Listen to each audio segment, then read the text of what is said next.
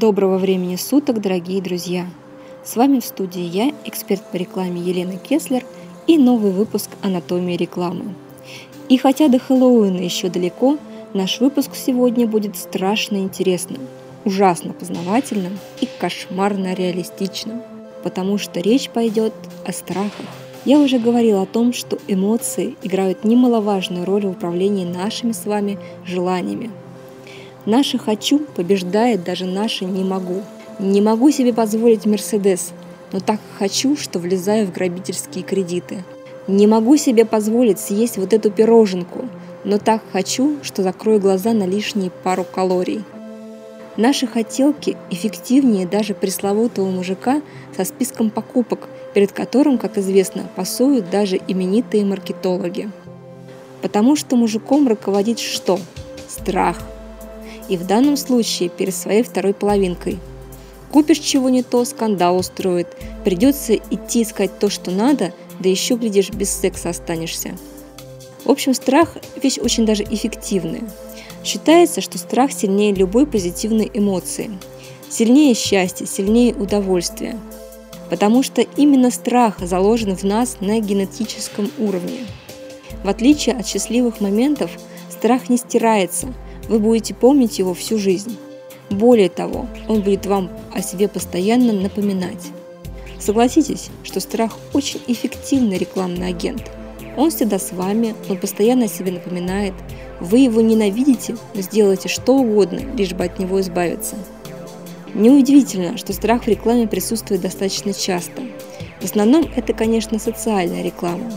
Здесь вас могут без зазрения совести впечатлить видом крови, мрачной статистикой, поломанными конечностями, а то и вовсе тошнотворными картинками из жизни внутренних органов.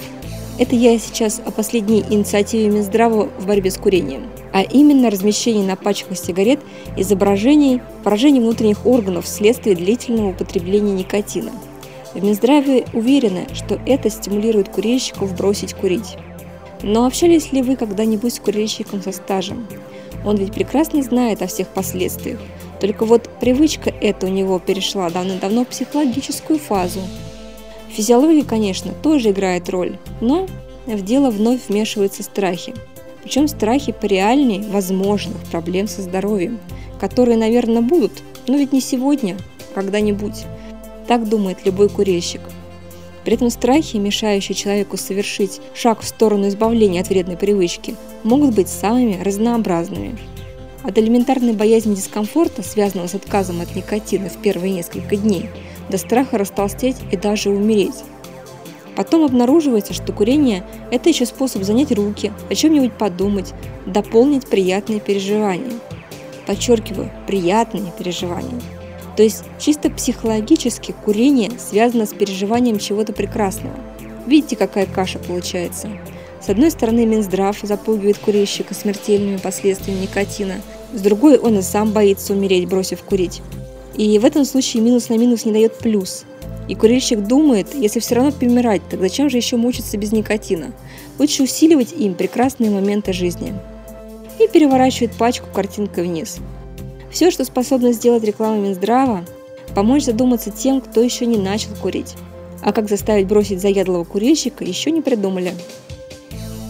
Так что стратегия запугивания в ситуации, когда человек сам себя запугал, не работает. А работает она, когда выбивает его из привычной среды. Когда заставляет задуматься, вот так пьет себе потенциальный потребитель кофе в кофейне, листает журнальчик, и вдруг раз среди парфюма и автомобиля сгоревшая детская кроватка, причем приличной стоимости. Стоимость, конечно, тоже указана. А рядом противопожарный детектор, тоже с указанием цены. Естественно, гораздо меньше, чем стоимость кроватки. Даже говорить ничего не нужно. Что, вас не заставит задуматься такая реклама? Тем более в ней применен запрещенный прием. Э, это я так говорю, запрещенный. На самом деле его, конечно же, никто не запрещал. То есть запрещал, но с этим легко справиться. Это когда вы в рекламе используете что-то связанное с детьми. У всех нас есть родительский инстинкт, и он тоже, кстати, базовый, то есть работает без нашего контроля. Недаром при ограблении советуют кричать не мамочка, а папочка. Так вот, все, что связано с образом детей в рекламе, разрешено только если ваша реклама имеет отношение к детским товарам. Только вот использовать слова «мама», «мамочка» никто не запрещал. Чем успешно пользуется Вискус в своей рекламе с котенком. Это когда котенок находит маму, у какой мамы не зажмется сердце? При этом, пожалуй, материнский или отцовский инстинкт даже посильнее страха будет. Кроме того, страх имеет еще одну особенность. Несмотря на то, что его трудно забыть, вспоминать о нем человек, как правило, не хочет.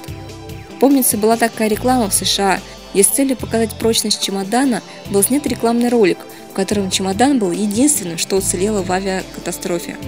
Продажи чемоданов этой марки стремительно упали, потому что люди не хотели не то что думать о таком развитии событий для себя лично, а элементарно не желали, чтобы их пережил какой-то там чемодан.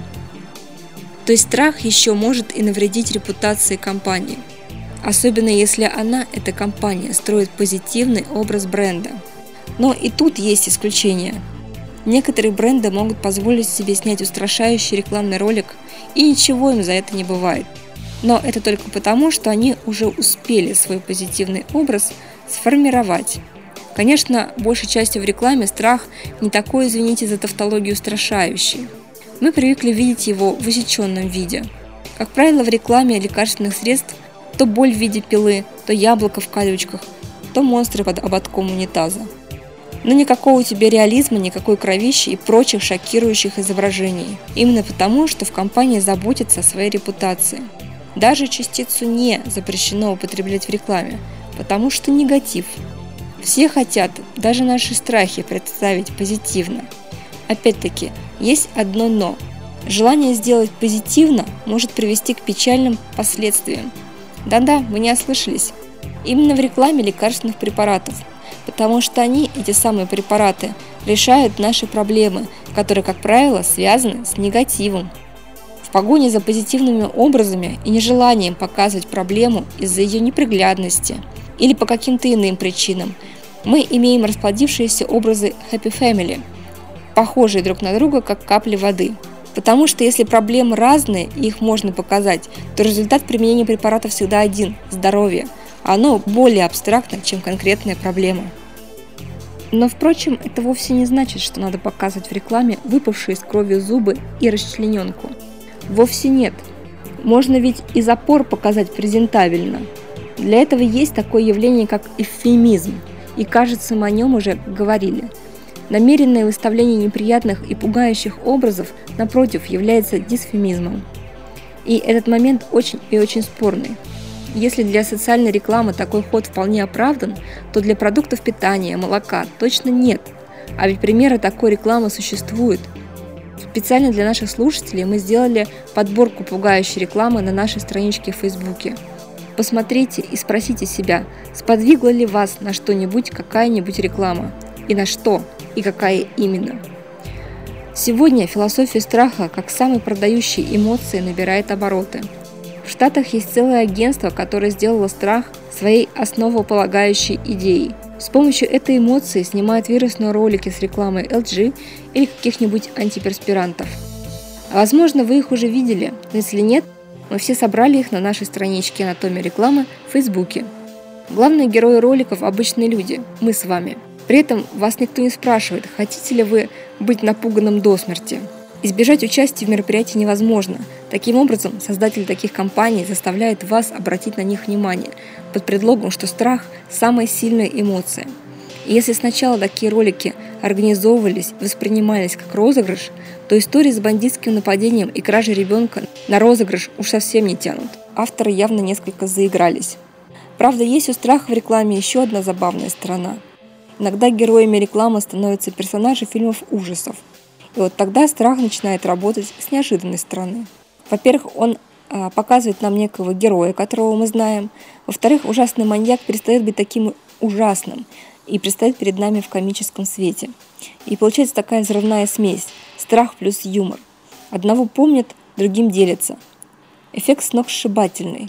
Однако, если вы вдруг решите использовать Фредди Крюгера в своей рекламе, вспомните, этот персонаж находится под авторским правом – и может вам дорого обойтись.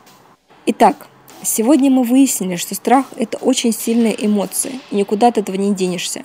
Страх может помочь нам взглянуть на мир иначе, посмотреть на проблему под другим углом. Страх может стимулировать человека на покупку и повысить эффективность рекламы. Но, используя его, следует быть аккуратным, чтобы не порушить хрупкий образ своего бренда. Ну, конечно, только если ваш бренд не камера пыток. А на сегодня все. С вами была эксперт по рекламе Елена Кеслер. Услышимся. Анатомия рекламы. Все люди как люди, а мы маньяки.